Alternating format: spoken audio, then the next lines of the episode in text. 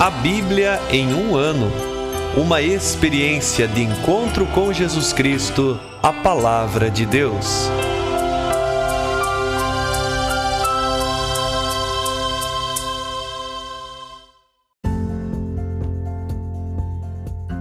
Olá, eu sou Ivonei, seminarista da Diocese de Ponta Grossa, Paraná. Você está ouvindo o podcast A Bíblia em um ano. Usando um plano de leitura cronológico, vamos ler a Bíblia inteira em 365 dias, descobrindo como a história da salvação se desdobra e se atualiza em nossas próprias vidas e na vida da Igreja. Estamos usando a Bíblia Católica com a tradução oficial da CNBB, a Conferência Nacional dos Bispos do Brasil. Você pode baixar o plano de leitura completo por meio de um link que você encontra na página do Instagram, a Bíblia.em um ano, ou no facebook.com.br seminariopg. Inscreva-se nesse podcast por meio da plataforma que preferir para receber as notificações diárias de nossos episódios.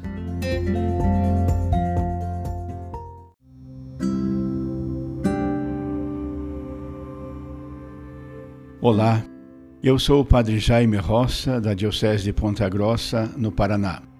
Antes de iniciarmos a leitura e a escuta dos textos bíblicos propostos para hoje, peçamos que, pela ação de Deus, a Sua palavra frutifique em nossas vidas. Em nome do Pai, do Filho e do Espírito Santo. Amém.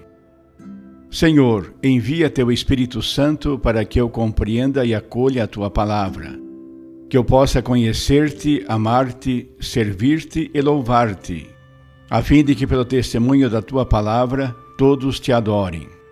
Faze, ó Deus, que pela leitura da tua palavra os pecadores se convertam os justos perseverem na graça e todos consigamos a vida eterna. Por Cristo nosso Senhor. Amém.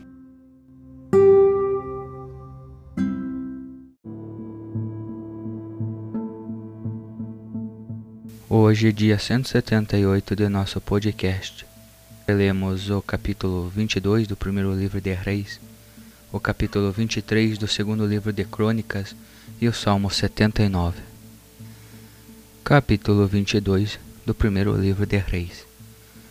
Passaram-se três anos sem guerra entre Arã e Israel.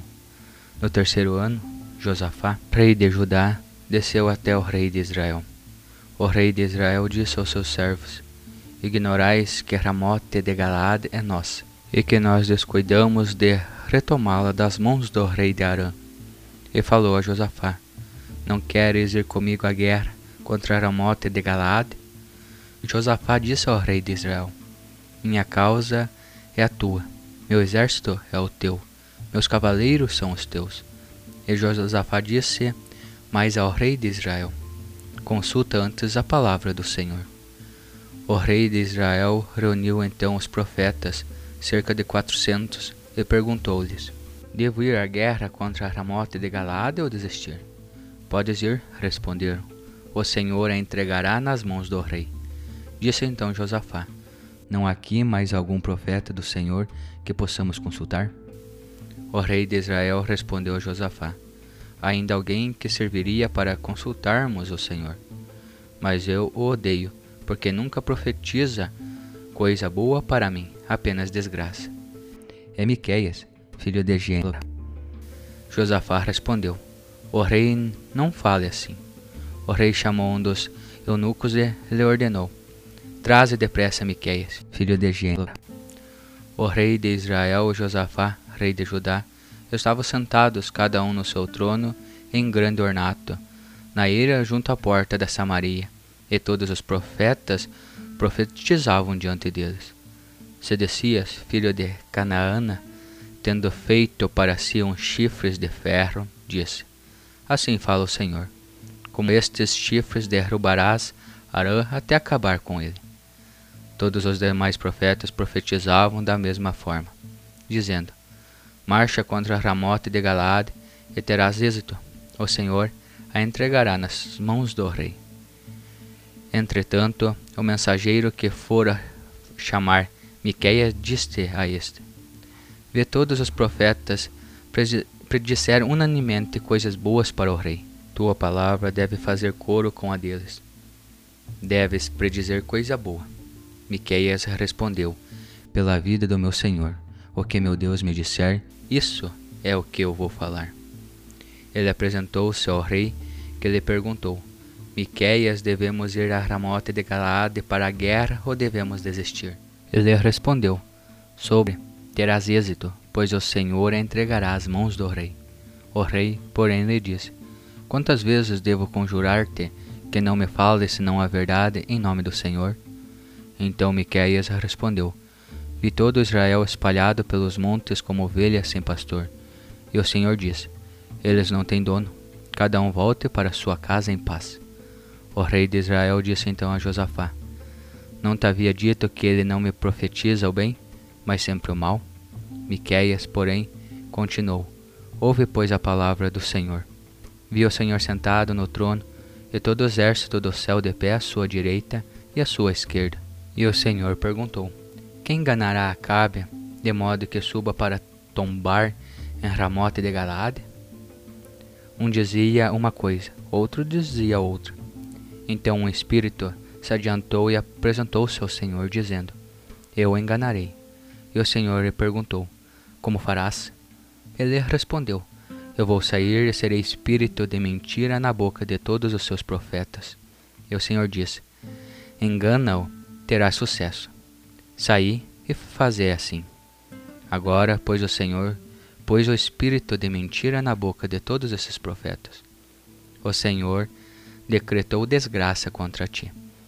Então Sedecias, filho de Canaana, achegou-se e deu uma bofetada em Miqueias, dizendo: como o Espírito do Senhor se transferiu de mim para, para falar a ti? Miqueias respondeu: Tu o verás no dia em que fores de quarto em quarto para te esconder. E o rei de Israel disse: Prende Miqueias e entrega-o a Amon, chefe da cidade, e a Joás, filho de rei, e diz a eles: Assim fala o rei: Tranca este homem na prisão e alimenta-o com pão e água de penúria até eu voltar são e salvo. Disse Miqueias: Se voltares são e salvo, o Senhor não falou por mim. E acrescentou: Povos todos ouvi. Então o rei de Israel marchou com Josafá, rei de Judá, contra Ramote de Galaade. O rei de Israel disse a Josafá: Eu vou entrar disfarçado no combate, mas tu põe o teu traje. Assim o rei de Israel entrou disfarçado no combate o rei de Arã havia ordenado aos trinta e dois chefes dos carros: Não ataqueis ninguém, pequeno ou grande, mas apenas o rei de Israel. Ora, quando os chefes dos carros enxergaram a Josafá, achando que era ele o rei de Israel, dirigiram-se a ele para o atacar. Mas Josafá gritou. E os chefes dos carros perceberam que não era ele o rei de Israel, e desistiram de persegui-lo. Entretanto, Alguém armou o arco e, atirando ao acaso, acertou entre as juntas da couraça o rei de Israel. Este disse ao condutor: Dá meia volta e tira-me da frente da batalha, pois estou ferido. Mas a luta se acirrou naquele dia, e o rei ficou de pé dentro do carro, enfrentando os arameus, e à tarde morreu. O sangue de sua ferida escorria pelo fundo do carro e ao pôr do sol ressoou por todo o exército o clamor, cada um para a sua cidade, cada um para a sua terra. Assim o rei morreu e foi levado a Samaria, onde a sepultaram. Levaram seu carro na piscina de Samaria, e os cães lamberam seu sangue, e as prostitutas se banharam nele, conforme a palavra que o Senhor havia dito. O resto dos atos de Acabe tudo o que fez a casa de marfim que construiu e todas as cidades que fortificou, tudo isto está escrito no livro dos anais dos reis de Israel. Acabe adormeceu junto de seu pai e seu filho. Ocosias tornou-se rei em seu lugar. Josafá, filho de Asa, começou a reinar sobre Judá no quarto ano de Acabe, rei de Israel. Tinha 35 anos quando começou a reinar e reinou 25 anos em Jerusalém. Sua mãe se chamava Azuba, filha de Silaqui. Ele seguiu todo o caminho de seu pai, Asa, e dele não se afastou. Fez o que era reto aos olhos do Senhor. Contudo, os lugares altos não desapareceram, O povo ainda fazia sacrifícios e queimava incenso nos lugares altos. Josafá fez a paz com o rei de Israel. O resto dos atos de Josafá, a grandeza de suas obras e de suas batalhas, está tudo escrito no livro dos anais dos reis de Judá. Ele varreu da terra o que restou da prostituição sagrada nos dias de Asa, seu pai. Não havia então rei em Edom, governava um prefeito. O rei Josafá havia preparado navios de Tarsis para navegar a Ofir em busca de ouro, mas não foram, pois naufragaram em Aziogaber. Então Ocosias, filho de Acabe, disse a Josafá: Meus servos podem embarcar com os teus. Mas Josafá não quis. Josafá adormeceu junto de seus pais e foi sepultado na cidade de seu pai, Davi. Seu filho, Jorão, tornou-se rei em seu lugar. Ocosias começou a reinar sobre Israel em Samaria, no ano décimo sétimo de Josafá, rei de Judá, e reinou dois anos sobre Israel. Ele fez o que amou aos olhos do Senhor e seguiu os caminhos de seu pai e de sua mãe, e o caminho de Jeroboão, filho de Nabate, que levou Israel a pecar. Também serviu a Baal e o adorou, irritando o Senhor Deus de Israel, exatamente como o fizera o seu pai.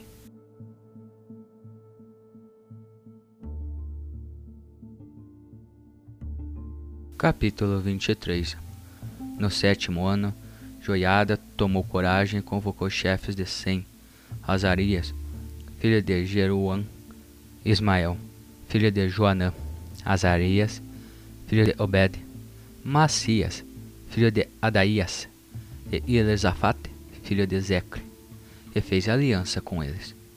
Percorreram Judá para reunir os levitas de todas as cidades de, de Judá e o chefe dos clãs israelitas, e foram a Jerusalém. Toda a assembleia fez uma aliança com o rei, na casa de Deus. Joiada lhes disse: Aqui está o rei.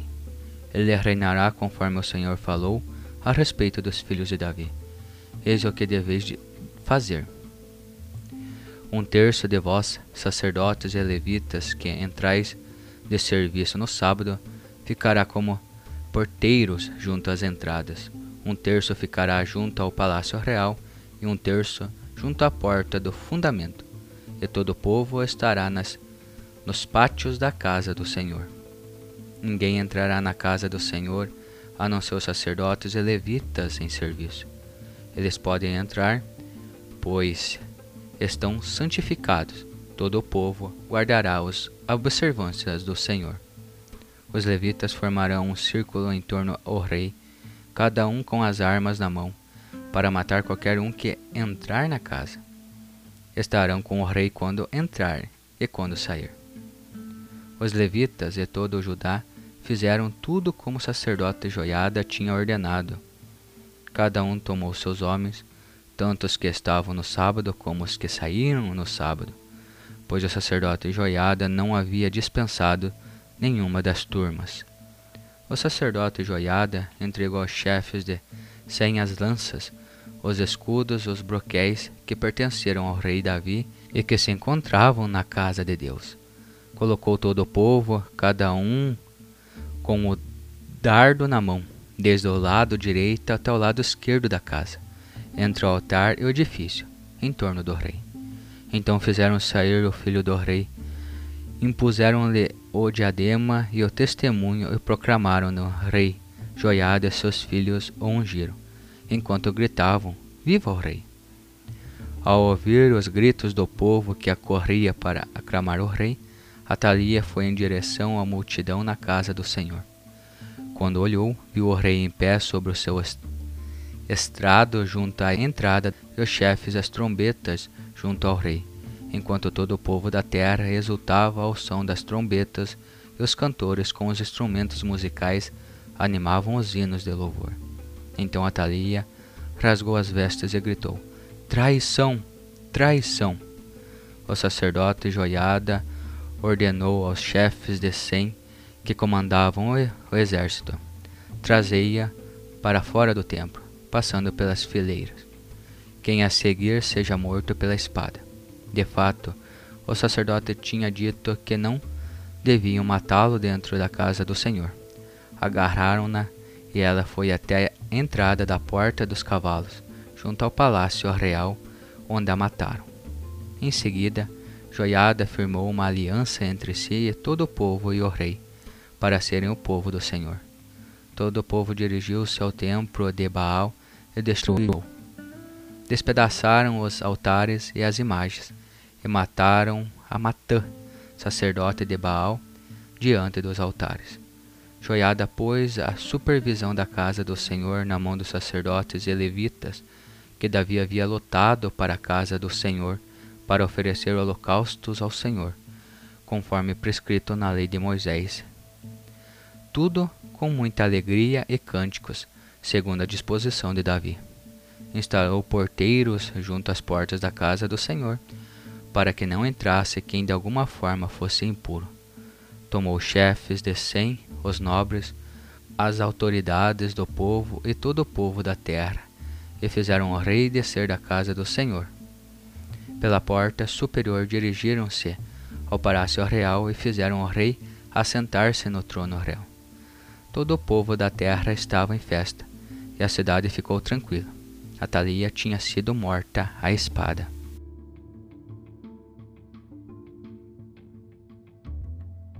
Salmo 79 Ó Deus, as nações invadiram tua herança, profanaram teu santo templo, reduziram Jerusalém a ruínas. Deixaram as aves do céu, os cadáveres dos teus servos, como alimento, a carne dos teus fiéis, as feras da terra. Derramaram seu sangue como água ao redor de Jerusalém, e não havia quem sepultasse. Tornamo-nos o opróbio dos nossos vizinhos, escárnio e ludíbrios dos que nos rodeiam. Até quando, Senhor, ficarás irado para sempre? O teu zelo arderá como fogo? Derramará a tua ira sobre as nações que não te reconhecem e sobre os reinos que não invocam o teu nome, pois devorarão Jacó e assolarão suas moradas. Não te lembres das culpas de nossos pais, mas nos venha sem demora ao encontro a tua misericórdia, pois nos tornamos muito pobres. Ajuda-nos, ó Deus da nossa salvação, pela glória do teu nome, e liberta-nos, se propício aos nossos pecados, pelo amor de teu nome. Para que dirão entre as nações: Onde está seu Deus? Manifeste-se entre as nações, aos nossos olhos, a vingança do sangue derramado dos teus servos. Chegue à tua presença o gemido dos prisioneiros, seguindo a grandeza do seu braço. Deixa sobreviver os condenados à morte retribui aos nossos vizinhos sete vezes no seu regaço, o traje com o qual te insultaram ao Senhor. Assim, nós, teu povo e ovelhas do teu rebanho, te glorificaremos para sempre, de geração em geração, proclamaremos o teu louvor.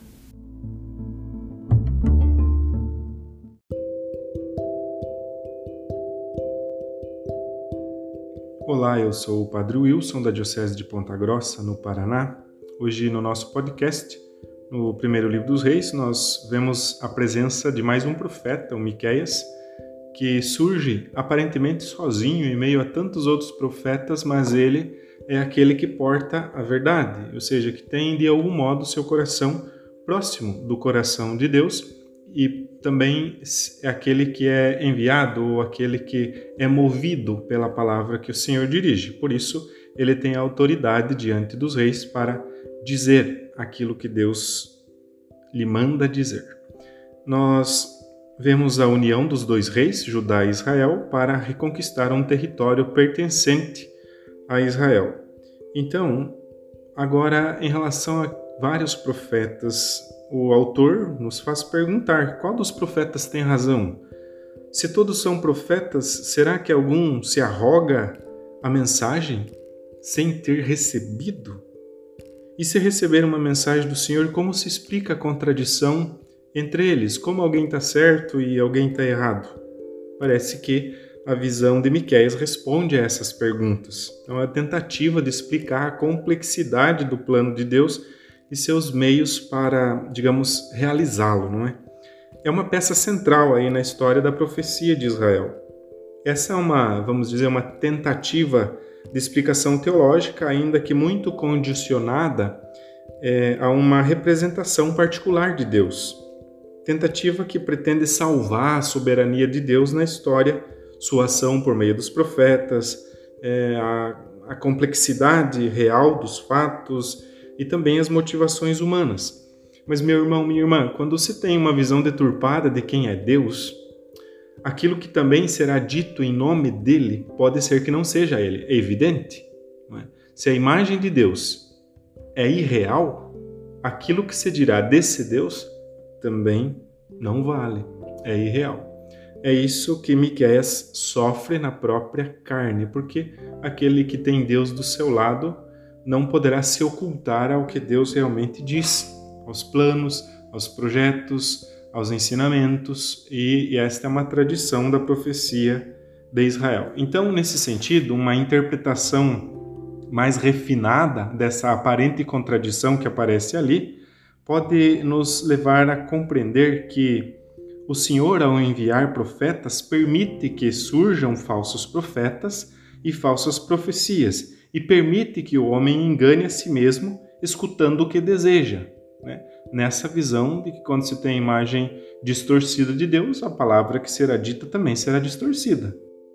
Considerando isso, então Miqueias, com sua personalidade, surge para defender a autenticidade de Deus. E é por isso que aquilo que os outros tantos profetas dizem com uma imagem falsa de Deus não se cumpre, não acontece. Mas aquilo que Miqueias diz, isso se cumpre, isso acontece. Nesse sentido, uma visão teológica não é que de algum modo está presente nos textos do Antigo Testamento de que para nós provarmos que somos de Deus, tem que vencer os nossos inimigos, ou então para Deus provar que é nosso Deus, ele tem que ferir os nossos inimigos. Essa é uma visão superada totalmente em Jesus. O desafio do cristianismo, por exemplo, não é amar quem nos ama, não é amar os nossos amigos, mas é amar os nossos inimigos, ou seja, quem pensa diferente, né? levar o ponto de união, que é Deus, a palavra da verdade é aqueles que são diferentes. Nesse sentido, as guerras aí do Antigo Testamento destoam da imagem que Deus mostra em Jesus Cristo. Por outro lado, é uma cultura muito distante da nossa, então há que se respeitar esta visão ou esta situação que naquela época se chegou a essa altura da compreensão, não é da relação com Deus. Agora tem umas coisas interessantes ali no nosso Salmo 79 que mostra a comunidade orante como que ela se vê diante de Deus.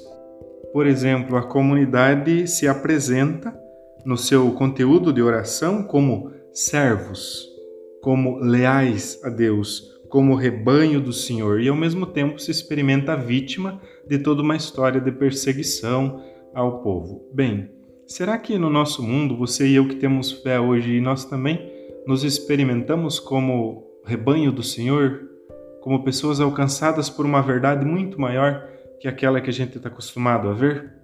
Pensemos nisso.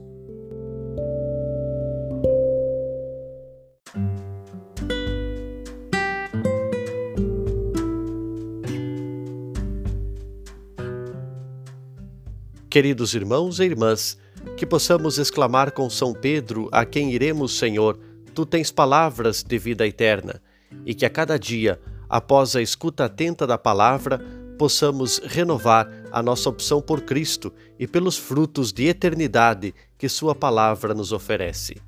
Quem vos fala é o Padre Hélio Guimarães, da Diocese de Ponta Grossa, no Paraná. Oremos. Ó Deus que unis os corações dos vossos fiéis num só desejo, Dai ao vosso povo amar o que ordenais e esperar o que prometeis, para que na instabilidade deste mundo fixemos os nossos corações onde se encontram as verdadeiras alegrias. E abençoe-vos o Deus Todo-Poderoso, Pai, Filho e Espírito Santo. Amém.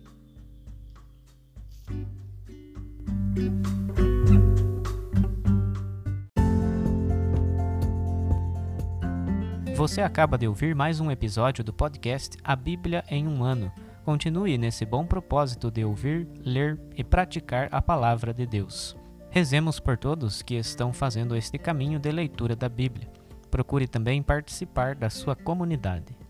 A permissão para uso do plano de leitura The Bible in a Year com Padre Mike Schmitz e Jeff Kevins foi concedida por Ascension. A versão original pode ser baixada em ascensionpress.com. Todos os direitos desse plano estão reservados à Ascension. Os demais conteúdos do podcast não são criados, revisados ou apoiados por Ascension.